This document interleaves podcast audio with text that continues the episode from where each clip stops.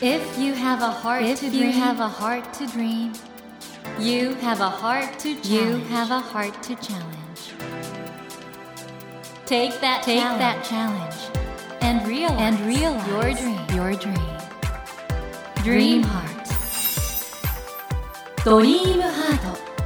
政教新聞がお送りします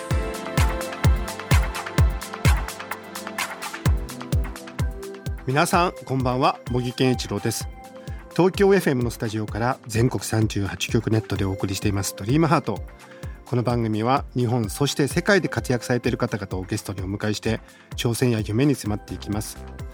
さあ今夜も落語家の立川志らく師匠をお迎えしています。こんばんは。よろしくお願いします。よろしくお願いします。先週はですね志らく師匠の最新刊決定版寅さんの金言現代に響く名言集について寅さんの魅力その落語に意外と通じるっていうねそういうお話を伺ったんですけども師匠は、はい、男子師匠には惚れちゃったんですか？そうですね。落語は小学生ぐらいから聞いてたんだけど、うん、男子は大嫌いでした。え？そうなんですか？あのテレビタレントのイメージが強く元タレント議員、うん、だからね今世間の視聴者が志らくに思ってるのと同じイメージ。いやいやいやいやこいつなんか偉そうなこと言ってくる落語できんのかみたいなそんな感じで男子を見てました、えー、だけど男子の生の講座を初めて聞いた時に衝撃を受けて私はそれまでいわゆる名人昭和の名人が好きだったんですよ。はいはいはい、えー、炎症師匠やそれレコードで聞いた新章文楽それから十代目金言亭芭蕉師匠。そういった人が大好きだったんで、うん、えー、だからもう男子なあ聞くに値しないよそんな芸人ぐらいに思ってたのが聞いた時に名人の匂いがする、うん、だけど現代の匂いがす。る、うん、こんなすごい落語家他にはいないなと。うんえー、新潮師匠ももちろん男子のライバル新潮師匠もすごかったんだけどやっぱり名人の香りなんです。現代の香りはしない。で現代の香りしちゃうとこの名人の香りってほとんど消えちゃうんです他の落語家さんの場合は、男子はそれが見事にバランスが良くて。それで結局落語協会から飛び出して寄席にもね定石って末広って鈴本にも出演することができなくなったアウトローの集団を作ったわけですよ。うんだからここに行くのは嫌だなってずっと思ってたんだけども 結局男子の弟子になりましたね。あのそのあたりのことはねご著書の「雨の中のラクダ」に、はい、本当によく描かれていてこれは赤メダカよりいい本なんですよね。いやいい本です。入った、えー、言いづらいんだけど上岡龍太郎先生がね、はい、えー、赤メダカもええけど男子賞の本当のことが書かれてるのはラクダの方へあって弟子の善次郎さんにそう言ったっていうのを弟子の善次郎さんが私に教えてくれた。間違いのないところだと思います僕も雨の中の中本当に素晴らしい本だと思うんですけどということで今夜もですね落語家の立川志らく師匠をお迎えして志らく師匠のこれまでの人生ですね。そして、はい、そもそも落語とは何なのかこれから落語はどうなっていくのかそこから日本の未来も見えてくるのではないでしょうか。志らく師匠今夜もどうぞよろしくお願いいたしますドリームハート。それでは今夜もまずは立川志らく師匠のプロフィールをご紹介します。立川志らく師匠は1963年8月16日東京都のご出身です。1985年に立川男子に入門され1988年2つ目昇進。1995年真打ちに昇進されました。創意あふれる古典落語に加え映画に財を取ったシネマ落語でも注目を集め落語界きっての論客としても知られていらっしゃいます。また落語家のほかに映画監督実は日本映画監督協会に所属されていらっしゃるんですよね。そして映画評論家エッセイスト昭和歌謡曲博士劇団主催と幅広く活動されていらっしゃいます。ということであの志らく師匠、はい、立川談志師匠亡くなっても10年経つのかな？ええあの2011年です、はあはい、あっという間ですね、えー、本当に現代アートっていうかもちろん古典落語っていう確立したジャンルはあるんですけど、えー、そこに自分の解釈を入れたりとかそうですね。すごい方でしたね。男子の落は途中から絵画でいう印象派に変わっていくんですね。写実から、写実が完璧にできた人が印象派に変わって、うん、えー、それがやがてピカソのようなあのキビズムの方にこう移行してっていう、そういう稀有な落語家だったですね。でも大変だったでしょ？あの弟子としては。それは、あの修行時代はもうめちゃくちゃだから。えー、めちゃくちゃだったんですか？そう、それはもうめちゃくちゃです。これ、例えばどういうところがめちゃくちゃだったんですか？いや、あの、論理的に怒鳴るから。普通人って感情で怒鳴るでしょ？ええで後々論理的に教えてくれたりするんだけど、うん。男子は同時なんですよ。てめえバカ野郎この野郎って言うんだけどそこでなぜお前はバカなのかってことを怒鳴りながら言うからうん。若いこっちはもう逃げ場がなくなるんですよね。うんうんうんでもう言葉の隅々例えば「あもう帰ってもいいよ」なんてこれ普通言いますよね、うん。上の人がね、うん。部下にも帰ってもいいよってこれ別に何の何のあれもないです。うん帰ってもいいよ。時間だからどうぞってそれで帰ったらものすごい怒られたことがあって「うんてなんで帰るんだ?」って言うからあ後々ねうん「いや師匠帰ってもいいっておっしゃったから帰ってもいいっていうことはいてもいいってこと」お前は帰る方を選択したってことは俺と一緒にいるそれが不快だから帰ったんだ。そういう方とね、いや、でもとは言えないでしょ。確かにねえ論理的に言えばそうなりそますよう。ね。で、師匠、今日は暑いですね、なんて言ったりすると、露骨に嫌な顔して、空間を埋めるような会話すんだ。何でも、えー質問があったら答えてやるけども、空間埋めるような会話だけはするなって。すごいな。空間いや普通言うでしょ暑いとか寒いとか師匠どうですかとかね、えーそれ通用しない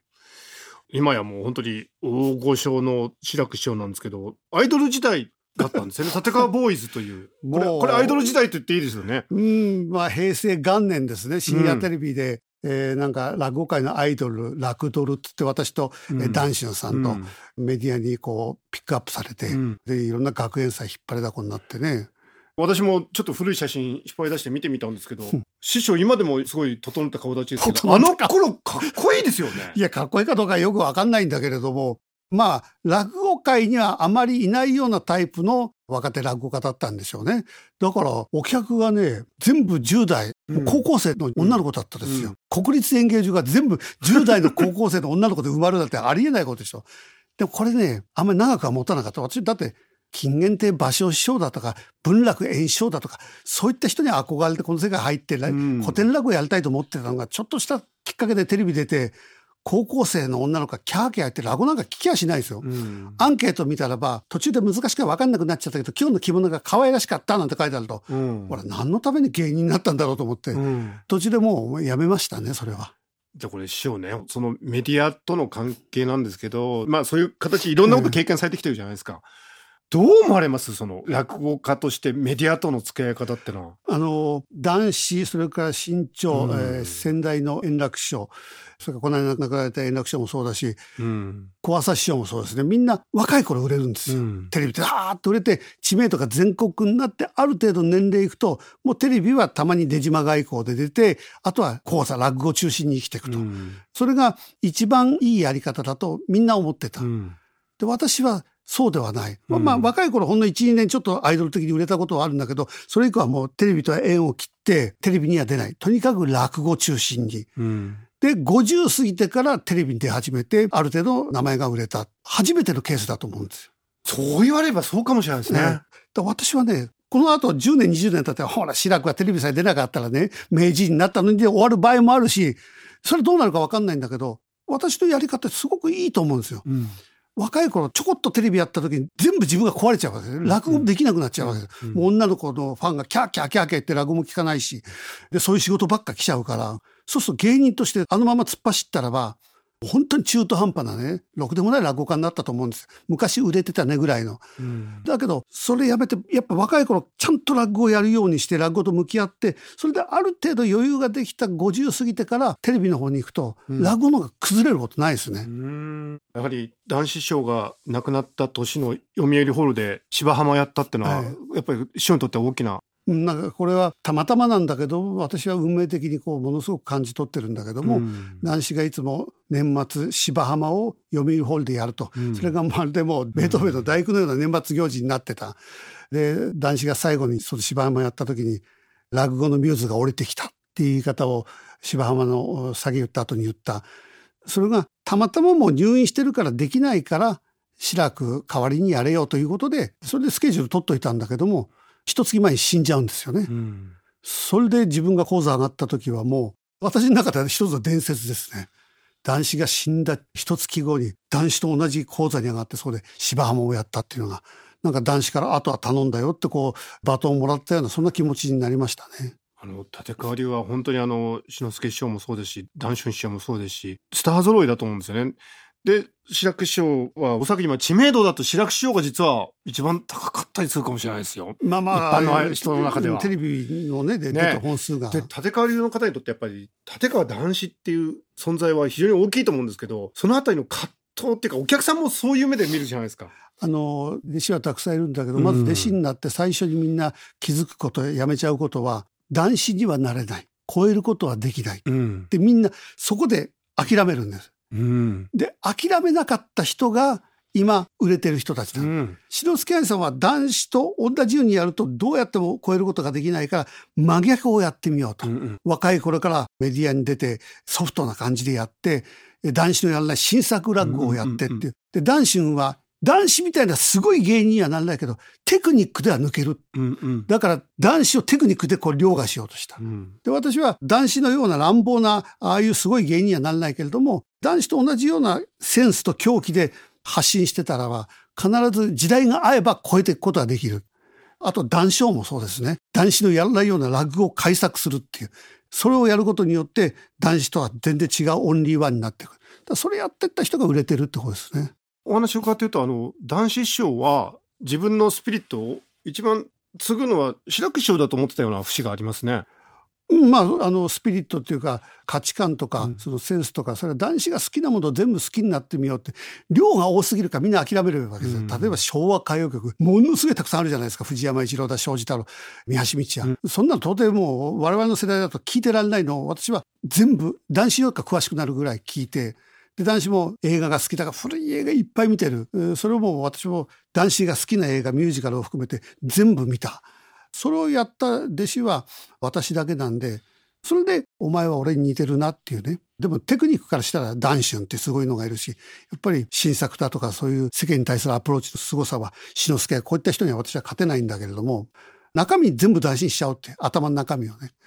毒舌はやっぱり白く師匠が一番なんじゃないですか？うん、だけど、男子みたいな乱暴な人間じゃない。普段はもう本当におとなしいですよ。あの、てめえこの野郎なんか人言ったことないで。えー、森健一郎が東京 FM のスタジオから全国放送でお送りしていますドリームハート。今夜も落語家の立川志らく師匠をお迎えしてお話を伺っています。ドリームハートあの、志らく師匠は男子師匠が作った笑点とええいう番組は、以前は随分厳しいお言葉も言われてましたよね。でも出られてどうですか？今。だから、あの、焦点イコール落語って思われるのがものすごく嫌だったんで、うんいつ焦点に出られるようになるんですかとか、え落語家ですって言ったら、ああ、あの、座布団の取りっこする人ですかって、えそのぐらいなんです、世間のイメージが。はいはいはい。えーそれが嫌だったから焦点のことを批判してたんだけども、えーでも今は焦点はすごい番組だなって、日本人が落語を忘れずに今日までいるっていうのは焦点があったおかげだと。うんそんなのもあって、円楽師匠からえーいろいろとお世話になったって、うんその恩返しもあって亡くなってしまった。それで3回大喜利出たんですけども、うん私、笑点に出たら笑点の落語家になっちゃうっていう、もう名人からかけ離れて、笑点の人になるのが嫌だって、そういうふうに思ってたのが、なこと言ったらお前、広帯出て広帯の人じゃねえかって言われりゃ、それまでなんですよ。同じだ。だから、それは全部言い訳ですね。これじゃあそういうのにおいては僕もあの男子師匠のことは子供の頃からもうずっとメディアで拝見してて男子師匠そのあたり全部なんか考えてらっしゃった感じしますね売れちゃうこととその本当の落語のそう、だから全部、あの、人って必ず自分が負けそうになると言い訳をする。うんうん。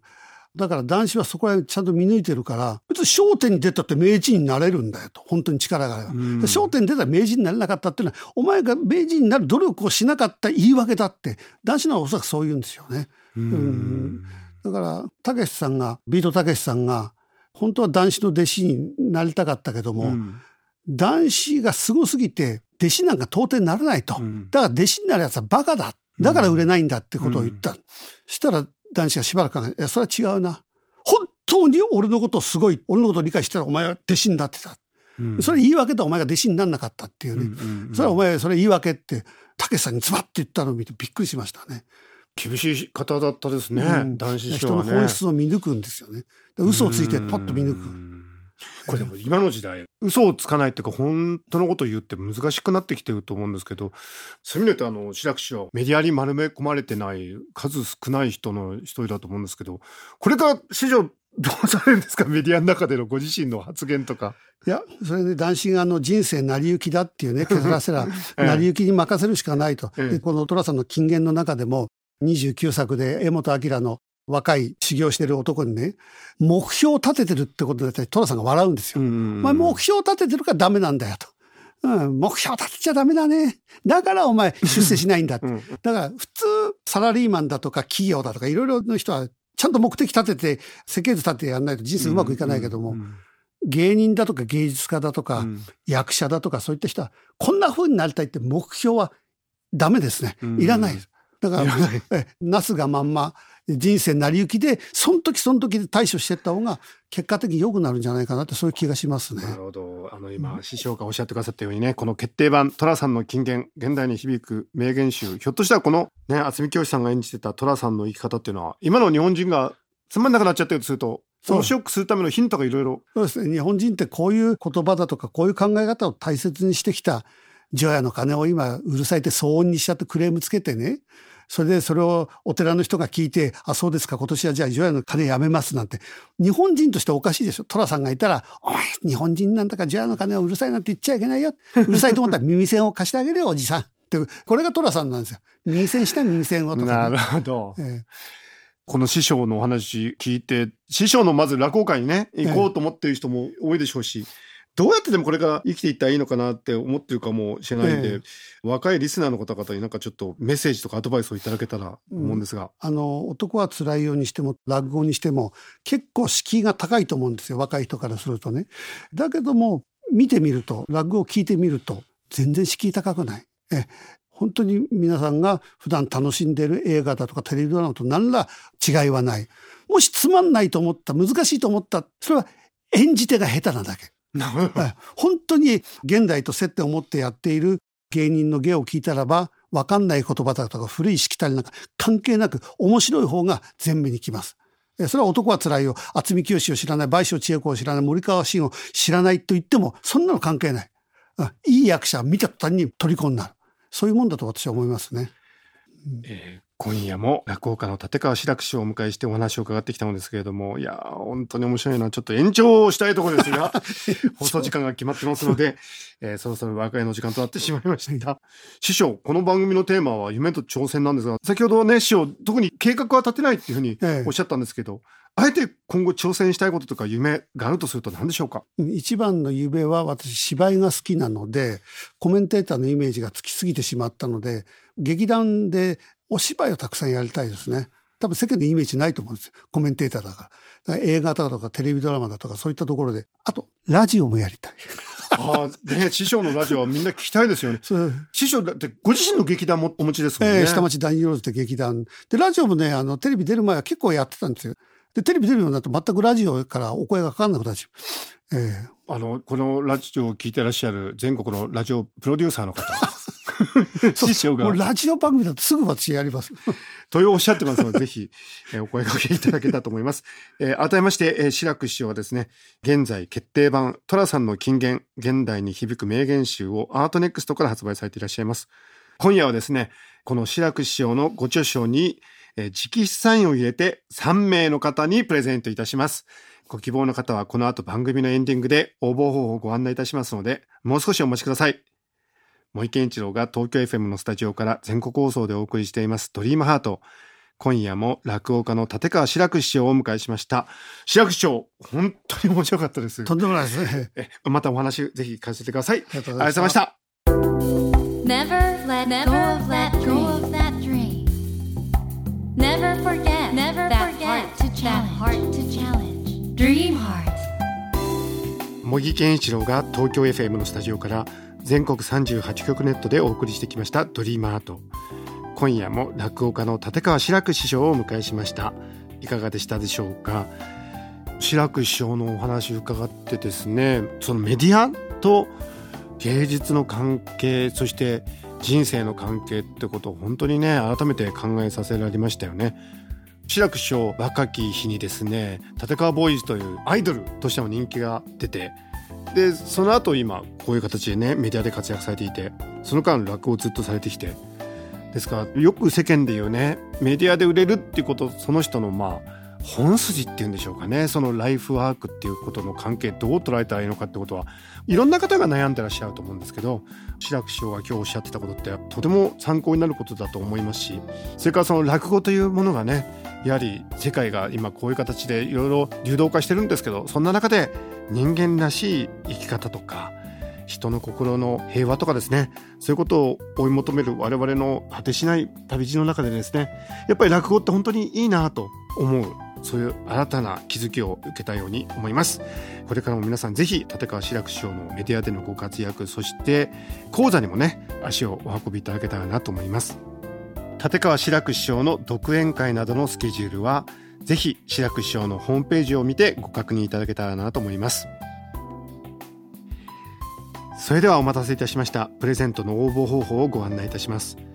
番組でご紹介してきました立川志らく師匠のご著書決定版寅さんの金言現代に響く名言集。こちらに立川志らく師匠の直筆サインを入れて3名の方にプレゼントいたします。ご希望の方は必要事項を明記の上ドリームハートのホームページよりご応募ください。私茂木に聞きたいことや相談したいことなどメッセージを添えていただけると嬉しいです。なお当選者の発表は商品の発送をもって返させていただきます。たくさんのご応募お待ちしております。さらに番組の公開収録が決定しました。現在観覧者を募集しています。詳しくは番組ホームページをご覧ください。たくさんのご応募お待ちしています。そしてスマホアプリオーディではドリームハートの番外編番組茂木健一郎のポジティブ脳教室を配信中です。ぜひこちらも聞いてみてくださいね。さて来週のお客様は料理人で飲食店プロデューサーでもご活躍中の稲田俊介さんをお迎えします。どうぞお楽しみに。それではまた土曜の夜10時にお会いしましょう。ドリームハートお相手は森健一郎でした。ドリームハート。政教新聞がお送りしました。